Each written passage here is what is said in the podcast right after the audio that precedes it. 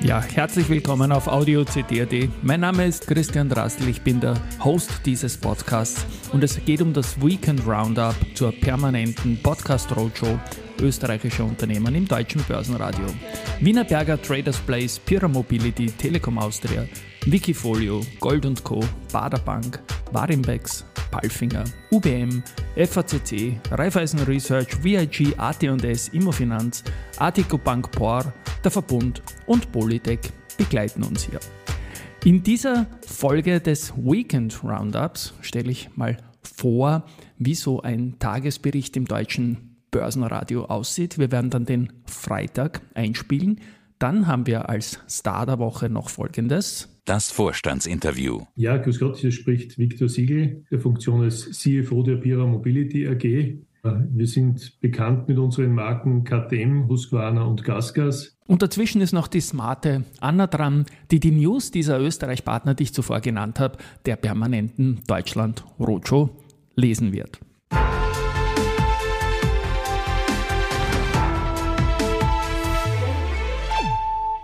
Börsenradio Network AG. Marktbericht. Ja, herzlich willkommen zum ersten Podcast Live-Blick in den aktuellen Handelstag der Börsen Frankfurt und Wien. Ich bin Christian Drastil und melde mich wieder aus dem Studio des Börsenradio-Partners Audio CD.at in Wien mit Kurslisten, Statistiken und News. Es ist Freitag, der 2. Februar 2024 und der DAX hat Alltime High Chancen, kann sie aber zumindest im Frühgeschäft noch nicht ganz heben. Ein schönes Plus, das steht aber trotzdem da. Ein erster Live-Blick, der zeigt den DAX bei 16.963 Punkten. Das ist doch mehr als 100 Punkte mehr als der Schlusskurs gestern. Im Tageshoch waren es 16.988 Punkte und es geht ja um diese Marke von 17.000 oder leicht darüber, diese All-Time-Highs im DAX. Die glorreichen sieben, die Trendaktien aus Amerika, die haben gestern ihrem Namen alle Ehre gemacht und sind noch ein wenig glorreicher geworden. Also die Vorgaben sind gut und schauen wir mal, wie der Tag heute laufen wird. Der Podcast ist anders als die anderen, denn er bezieht sich ja eben auf die laufende Handelssitzung und man kann noch reagieren bzw. handeln. Die Ausgangssituation gestern, es war ein kleines Minus auf eben 16.859,04 Punkte. Das ist Vergangenheit, weil jetzt stehen wir 100 Punkte höher. Year to date war die Ausgangssituation 0,64% plus und es gab 11 Gewinntage und 12 Verlusttage. Heute ist zudem mit Freitag der statistisch beste Wochentag bisher im Jahr 2024. Schauen wir mal auf Gewinner, Verlierer jetzt nach einer halben Stunde. Die Zalando ist plus 4,2% stärker aus den Startlöchern gekommen, die Porsche plus 3,6% und Mercedes mit plus 2,5%. Da gibt es auch News, die haben den Cashflow deutlich stärker als erwartet steigen können. Auf der Verliererseite die Siemens Healthineers mit minus äh, 0,9% Die waren gestern Tagesgewinner mit 4,44% plus. Dann die Sartorius mit 0,47% Zur Erinnerung, das ist der einzige Wert, der heuer bis jetzt dreimal der beste Titel im DAX auf Tagesbasis war. Und dann finally die Münchner Rück mit minus 0,41% Die höchsten Umsätze im Frühgeschäft, gibt es bei der SAP mit 36 Millionen Euro und Mercedes mit 28 Millionen Euro, aber das ist jetzt noch nicht sehr weit fortgeschritten. Die Adidas, die hat gestern mit 704 Millionen die höchsten Umsätze gehabt, vor der Deutsche Bank mit 682 Millionen und das waren auch Aktien, die den Handel gestern negativ wie positiv geprägt haben. Die Adidas war zeitweilig fast zweistellig Prozent Minus, hat sich dann aber auf ein sehr kleines Minus wieder beruhigt. E.ON ist leicht im Plus, die haben vorläufige Zahlen geliefert, die liegen über der eigenen Prognose, was in einem vorwiegend regulierten Netzgeschäft ja eigentlich gar nicht so leicht ist. Zu den Serien schaue ich noch hin, da ist die BMW mit gestern jetzt sechs Tage im Plus gewesen, also man challenged irgendwie die Serie die, der Allianz. Die war heuer mal sieben Tage im Plus. Und wenn ich jetzt auf die Eröffnung schaue, dann ist die BMW auch unter den größeren Gewinnern. Also man könnte hier die Allianz-Serie sieben Tage mal am Stück im Plus im Jahr 2024 einstellen.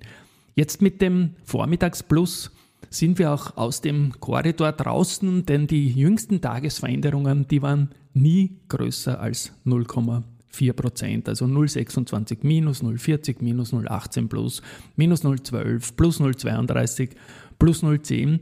Das zeigt auch, dass sich dann natürlich einiges zugespitzt hat jetzt charttechnisch und es riecht nach Ausbruch, entweder nach oben, was Alltime High bedeuten würde, ganz zwingend, oder eben zu einer Korrektur führen könnte. Werden wir heute im Tagesverlauf, glaube ich, schon Tendenzen sehen. Ein Blick nach Wien auf den ATX zeigt diesen unverändert bei 3450 Punkten. Das ist ein Minus von 0,0 1% nach der Öffnung. Stark begonnen hat die Do Co., die da auch in Richtung neue Rekorde geht. Da gibt es einen 100 Millionen Convertible, der auch gewandelt wurde, weil der Strike ganz, ganz deutlich unter dem aktuellen Aktienkurs ist. Aber das ist jetzt weitgehend abgewickelt. Das Unternehmen ist gut unterwegs. Es kommt ein fettes Sportjahr. Das ist sicher teilweise eingepreist für den Caterer. Aber slash Risikohinweis, die Aktie, die schaut gut aus. Auch die AT&S kann sich heute im Frühgeschäft um 1,5 9% erholen. Und finally noch unseren Blick auf Gold in Euro. Da teilt Gold Co. mit, dass das Kilo mit 60.777 Euro weiter gestiegen ist. Also der höchste Wert, seitdem ich diesen Live-Blick hier mache und auch täglich auf Kilo Gold in Euro schaue. Gut, das war's aus dem Studio in Wien nach der Eröffnung von Christian Drastil. Heute am Abend gibt es natürlich von Peter Heinrich und Andi Groß noch weit detailliertere Informationen und vor allem die Information, wie es dann weitergegangen ist mit Alltime High oder nicht. Ein schönes Wochenende. Basen Network AG Marktbericht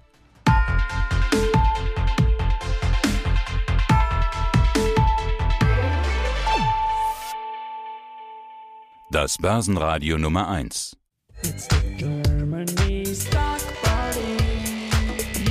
So, und jetzt kommt die smarte Anna, wie erwähnt, mit den News der Woche aus unserem Presenterkreis. Danke Christian und hier sind die News der österreichischen Podcast Roadshow Präsenter in Deutschland für die Woche 5. Montag, 29. Jänner. Die Pira Mobility Gruppe steigerte 2023 den Konzernumsatz, wie bereits vorab mitgeteilt, um rund 9% auf 2661 Millionen Euro, was einem neuen Rekordwert entspricht. Das vorläufige EBIT verringerte sich um rund 32% auf 160 Millionen Euro, Vorjahr 235 Millionen Euro. Die EBIT-Marge liegt damit bei 6,0%, Vorjahr 9,7%, und somit in der bereits angekündigten Spanne von 5 bis 7 Prozent. Das operative Ergebnis vor Abschreibungen, EBITDA, liegt mit 324 Millionen Euro um rund 15 Prozent unter dem Vorjahreswert, was einer EBITDA-Marge von 12,2 Prozent entspricht.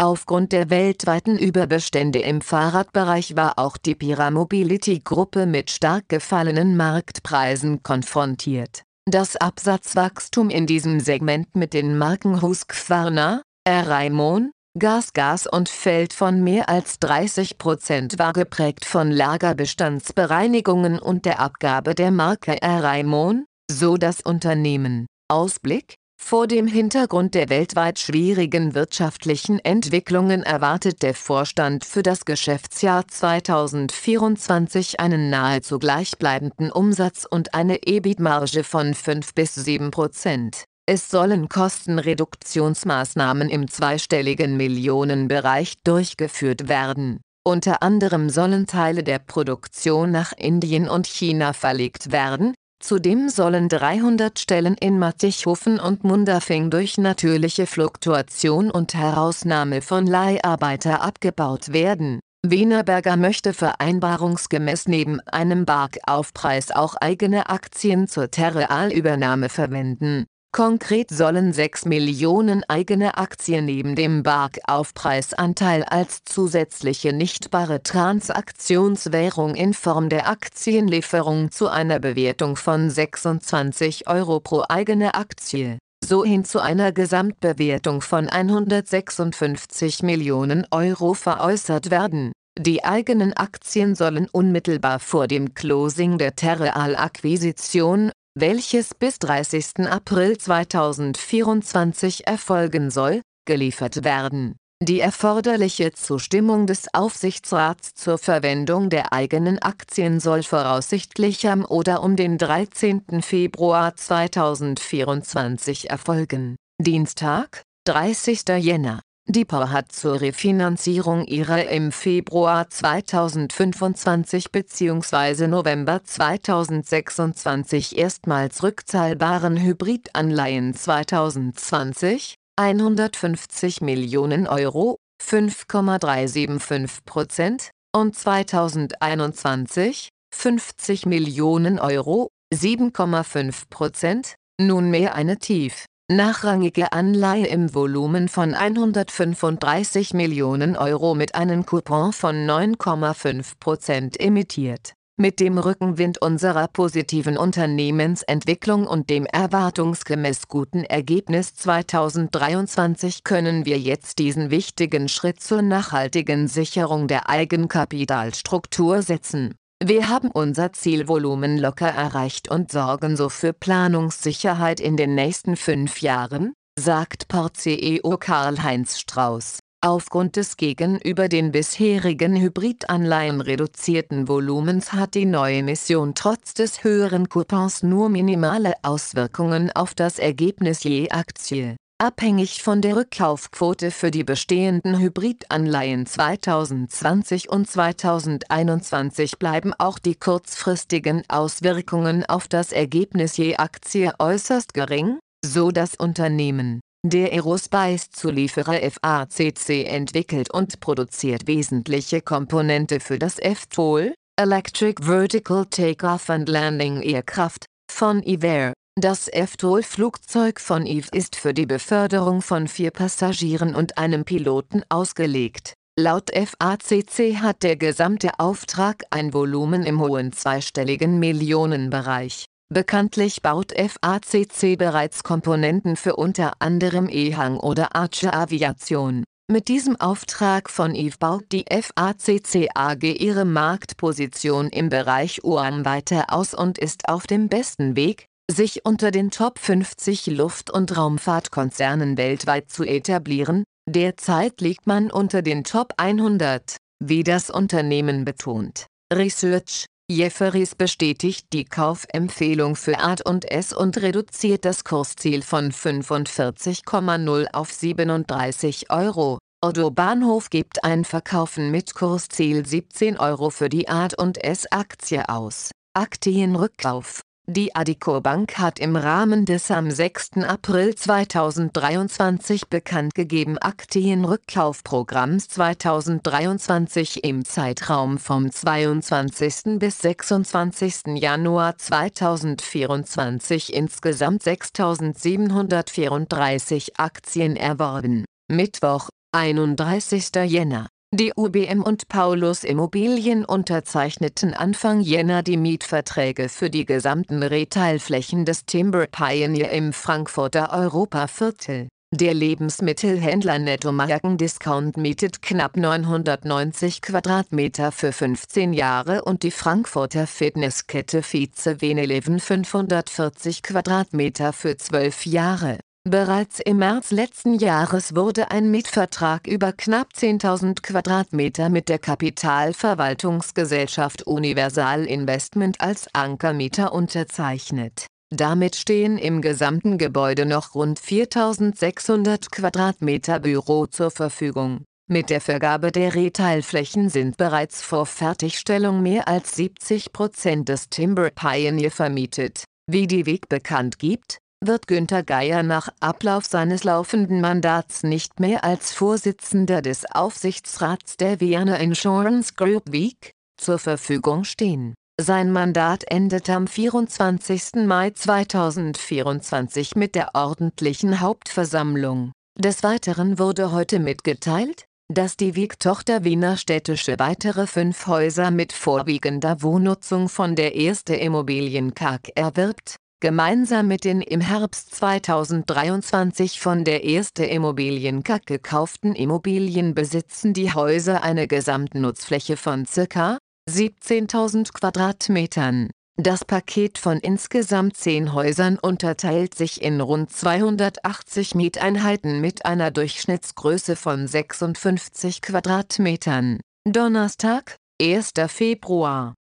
Und S hat Zahlen für die ersten drei Quartale präsentiert, im Vergleich zur Vergleichsperiode reduzierte sich der Konzernumsatz in den ersten drei Quartalen des Geschäftsjahres 2023/24 um 19 Prozent auf 1.205 Millionen Euro, VJ 1.489 Millionen Euro. Währungsbereinigt fiel der Konzernumsatz um 16 Prozent das EBITDA ging um 36 Prozent von 416 Millionen Euro auf 268 Millionen Euro zurück. Das EBIT fiel von 214 Millionen Euro auf 63 Millionen Euro. Das Konzernergebnis reduzierte sich von 221 Millionen Euro auf 7 Millionen Euro Ad und es geht davon aus, im Geschäftsjahr 2023/24 einen Jahresumsatz von rund 1,6 Milliarden Euro zu erzielen.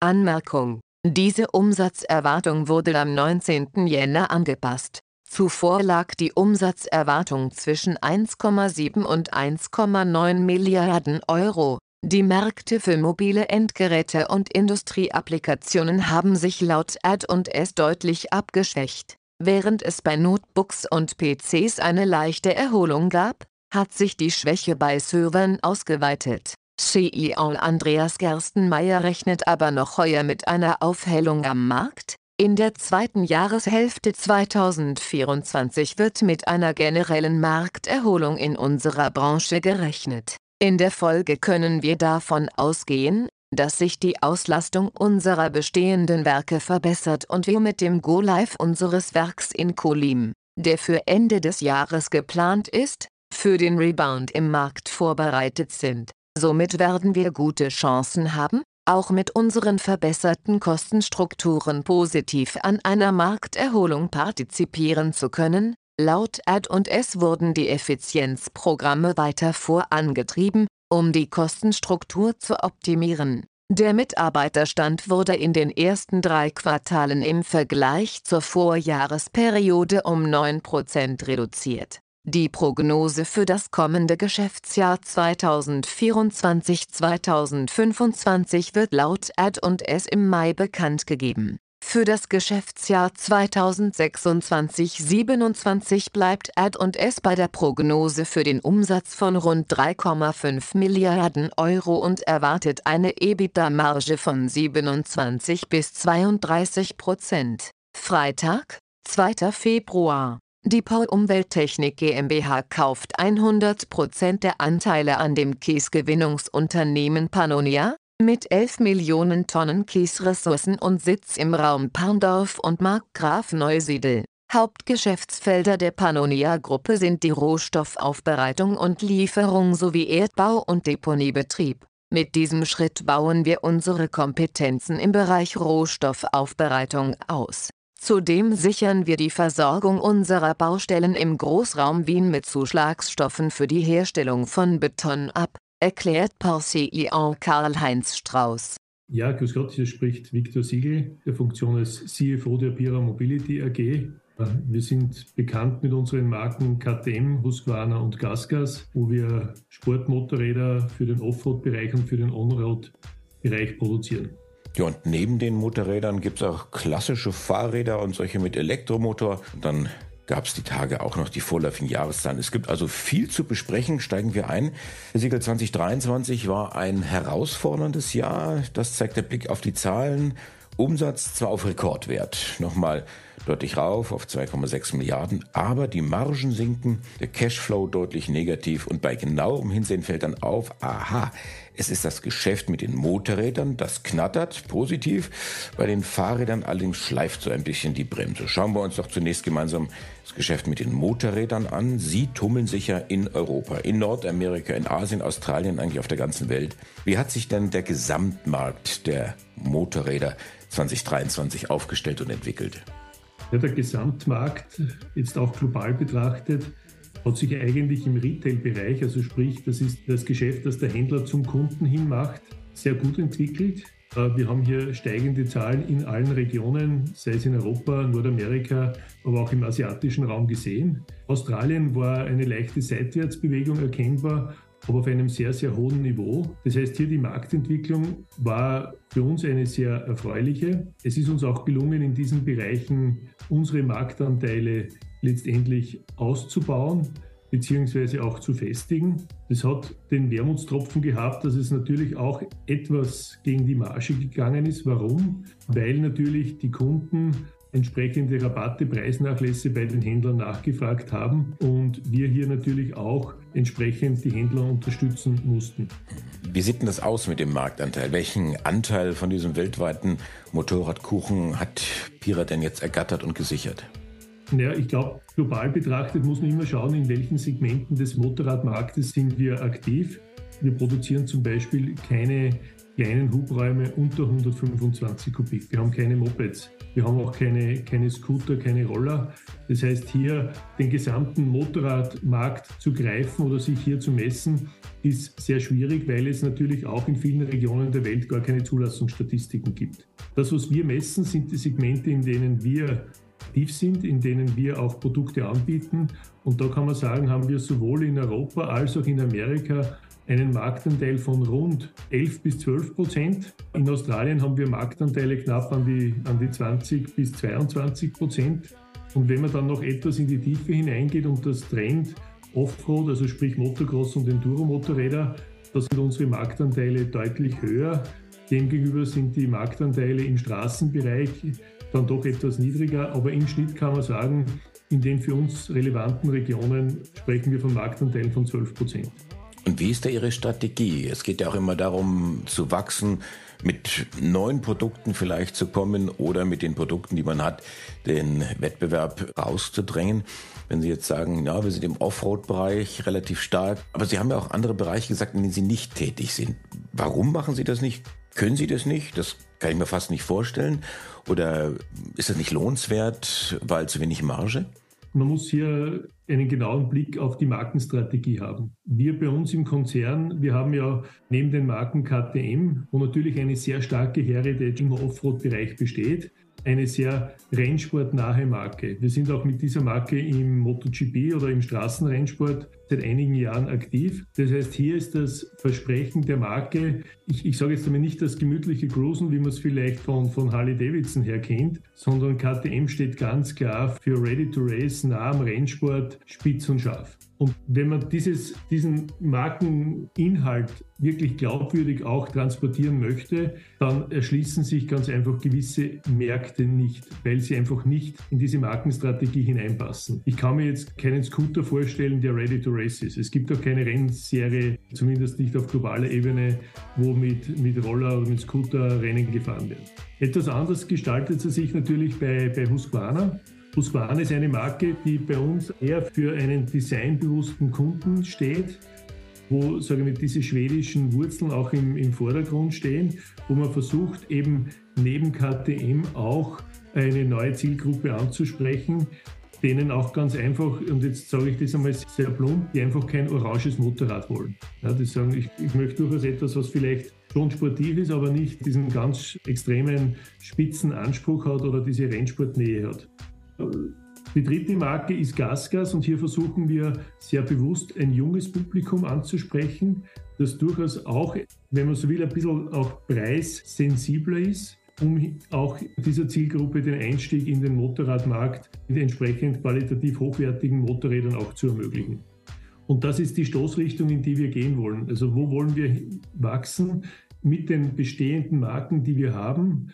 diese Segmente zu bespielen, hier immer wieder zu schauen mit technischen Neuerungen, was die Performance, was die Leistung des Motorrads bespricht, auch was technische Features entspricht, hier zu realisieren. Und ich glaube, so kann man dann letztendlich auch in den Märkten wachsen. So, das war's schon wieder am 4. Februar mit diesem Weekend Roundup zur Woche 5. Und am 5. Februar geht es dann wieder weiter, gleich in der Früh, so circa gegen 10 Uhr, mit dem Live-Blick im deutschen Börsenradio. Marktbericht.